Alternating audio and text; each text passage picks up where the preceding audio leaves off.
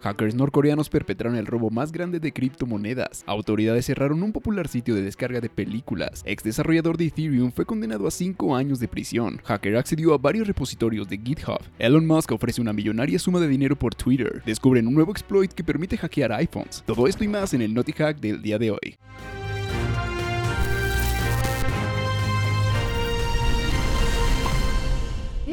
Sean todos ustedes a Hackwise, yo soy César Gaitán y les quiero dar la bienvenida a este, el Naughty Hack, donde platicaremos acerca de las noticias más relevantes de tecnología y de ciberseguridad de la semana.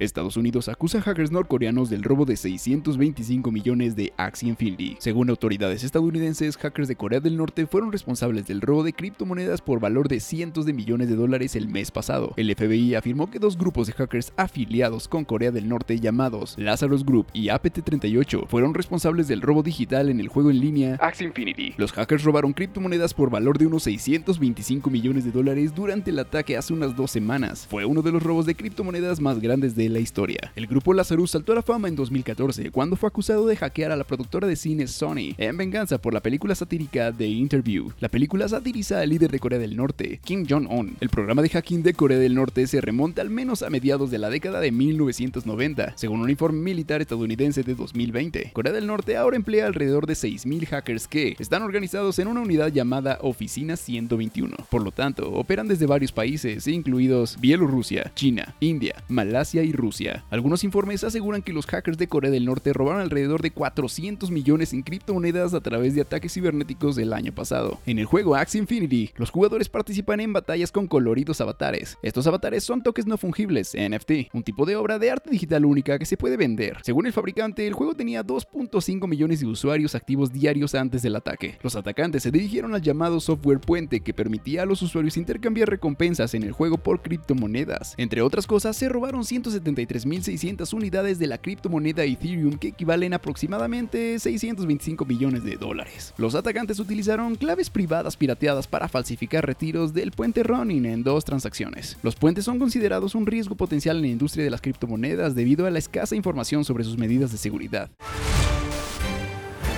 Wisers, hacemos una pequeña pausa para recordarte que ya puedes entrar a www.hackwise.mx, donde encontrarás herramientas, cursos y contenidos exclusivos de tecnología y de ciberseguridad. Así que recuerda visitar www.hackwise.mx para estar al día en el mundo de la ciberseguridad. Ahora sí, continuemos con el Naughty Hack.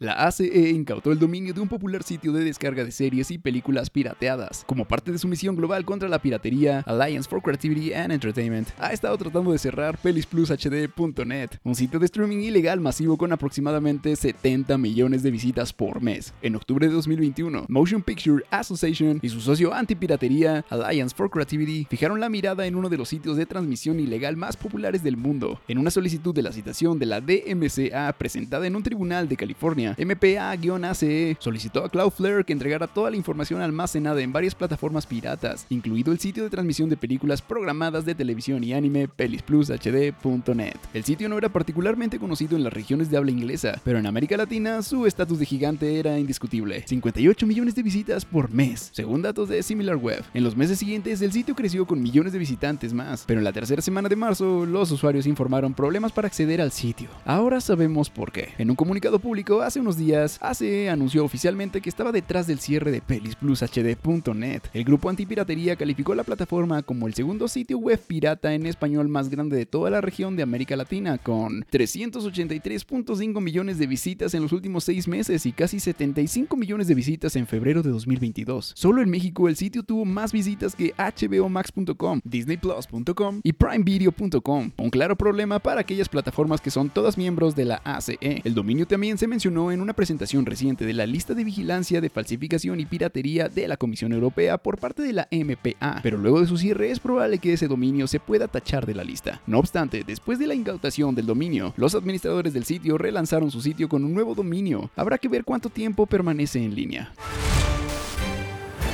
Ex desarrollador de Ethereum, fue encarcelado por ayudar a Corea del Norte a evadir sanciones. Virgil Griffith, un experto estadounidense en criptomonedas, fue sentenciado a 63 meses de prisión luego de declararse culpable de ayudar a Corea del Norte con información técnica sobre cómo evadir las sanciones. Las sanciones impuestas por la Ley de Poderes Económicos de Emergencia Internacional de Estados Unidos prohíben la exportación de bienes, servicios o tecnología a Corea del Norte sin una licencia del Departamento del Tesoro emitida por la Oficina de Control de Activos Extranjeros, o FAC. Griffith, quien trabajó como desarrollador de proyectos especiales e investigador científico para la Fundación Ethereum, fue arrestado en noviembre de 2019 por el FBI. La causa de su arresto fue una presentación en Corea del Norte sobre cómo el país podría usar la tecnología de criptomonedas y blockchain para lavar dinero y evadir sanciones. A pesar de que el Departamento de Estado de Estados Unidos le negó el permiso, Griffith fue a la conferencia en Corea del Norte sabiendo que hacerlo sin una licencia de la OFAC violaría las sanciones de Estados Unidos contra dicho país. Según documentos judiciales, el experto en criptomonedas solicitó recibir su visa de viaje en un documento separado y no en su pasaporte estadounidense,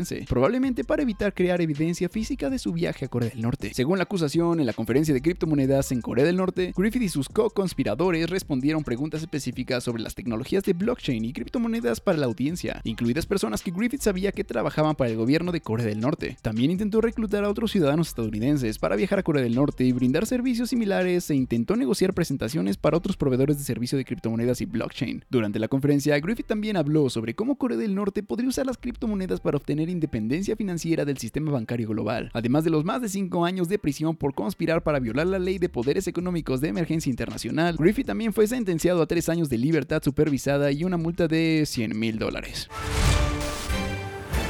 Hacker accedió a varios repositorios de GitHub usando tokens robados. El servicio de alojamiento GitHub reveló que descubrió evidencia de un hacker que aprovechó los tokens de usuario de OAuth robados para descargar datos privados de varias organizaciones sin autorización. Por si no lo sabes, Open Authorization es un estándar abierto que permite flujos simples de autorización para sitios web o aplicaciones. Las aplicaciones y los servicios suelen utilizar los tokens de acceso de OAuth para autorizar el acceso a partes específicas de los datos de un usuario y comunicarse entre sí sin tener que compartir las credenciales reales. Es uno de los métodos más comunes que se utilizan para pasar la autorización de un servicio de inicio de sesión SSO a otra aplicación. Según GitHub, los tokens de OAuth no fueron obtenidos a través de una infracción de GitHub o sus sistemas, ya que no almacena los tokens en sus formatos originales utilizables. La plataforma propiedad de Microsoft señaló que encontró evidencia temprana de la campaña de ataque el 12 de abril cuando encontró un acceso no autorizado a su entorno de producción NPM utilizando una clave de API de AWS comprometida. Se cree que esta clave API de AWS se obtuvo al descargar un conjunto de repositorios NPM robados no especificados utilizando el token de OAuth robado de una de las dos aplicaciones de OAuth afectadas. GitHub dijo que desde entonces revocó los tokens de acceso asociados con las aplicaciones afectadas. La compañía aseguró que el atacante no modificó ningún paquete ni obtuvo acceso a ningún dato o credencial de la cuenta de usuario y enfatizó que todavía está investigando para determinar si el atacante vio o descargó paquetes privados. GitHub también dijo que actualmente está trabajando para identificar y notificar a todos los usuarios y organizaciones víctimas conocidas que pueden verse afectadas como resultado de este incidente durante las próximas 72 horas horas.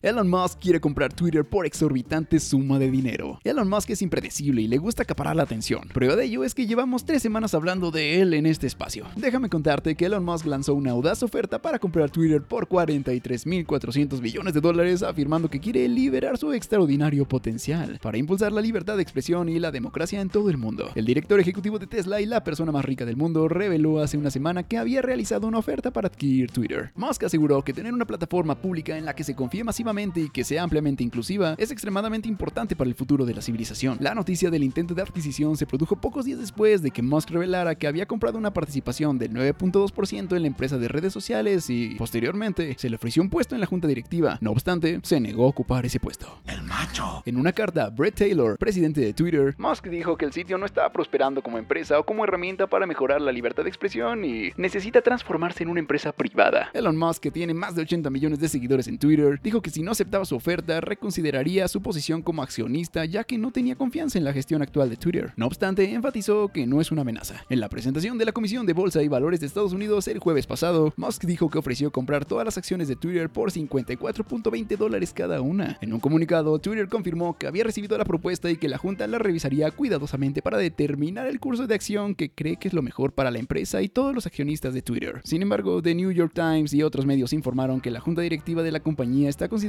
una opción llamada píldora venenosa para defenderse de la adquisición. Estaremos muy pendientes para ver el desenlace de esta historia que seguramente seguirá acaparando titulares los próximos días. Revelan exploit que permitió instalar Pegasus en iPhones. Todos conocemos la caja de Pandora que se abrió cuando se realizaron los primeros hallazgos sobre el peligroso spyware Pegasus. Según un reporte reciente, investigadores de amenazas digitales de Citizen Lab descubrieron un nuevo exploit Zero Click para iMessage que fue utilizado para instalar el spyware Pegasus en iPhones pertenecientes a políticos, periodistas y activistas catalanes. La vulnerabilidad de seguridad de Zero Click de iOS, previamente desconocida, ha sido llamada Omesh y afecta algunas versiones anteriores a iOS 3.2. Omesh fue utilizada en una campaña dirigida a al menos 65 personas que fueron atacadas con el spyware Pegasus entre 2017 y 2020. Pero eso no es todo. Además, Omesh fue utilizada junto con el exploit para iMessage Kismet y una vulnerabilidad de WhatsApp. Entre las víctimas de estos paquetes, Cirilab mencionó a los eurodiputados catalanes, todos los presidentes catalanes desde 2010, así como a los legisladores catalanes, juristas, periodistas y miembros de organizaciones de la sociedad civil y sus familias. El Laboratorio de Investigación Académica informó y proporcionó a Apple los artefactos forenses necesarios para investigar el exploit y dice que no hay evidencia de que los clientes de Apple que usan las últimas versiones de iOS estén expuestos a ataques que exploten Omesh. Por si aún no lo sabes, Pegasus es un spyware desarrollado por la empresa de vigilancia israelí NCO Group. NCO Group promueve Pegasus como un software de vigilancia con licencia para los gobiernos de todo el mundo que desean investigar el crimen y el terrorismo. Curioso, ¿sabías que el 21 de abril de 1997, hace 25 años, fue lanzado por primera vez el reproductor multimedia Winamp? Winamp fue muy popular, entre otras cosas, por usar pocos recursos durante su ejecución y tener una interfaz de usuario sencilla y fácil de usar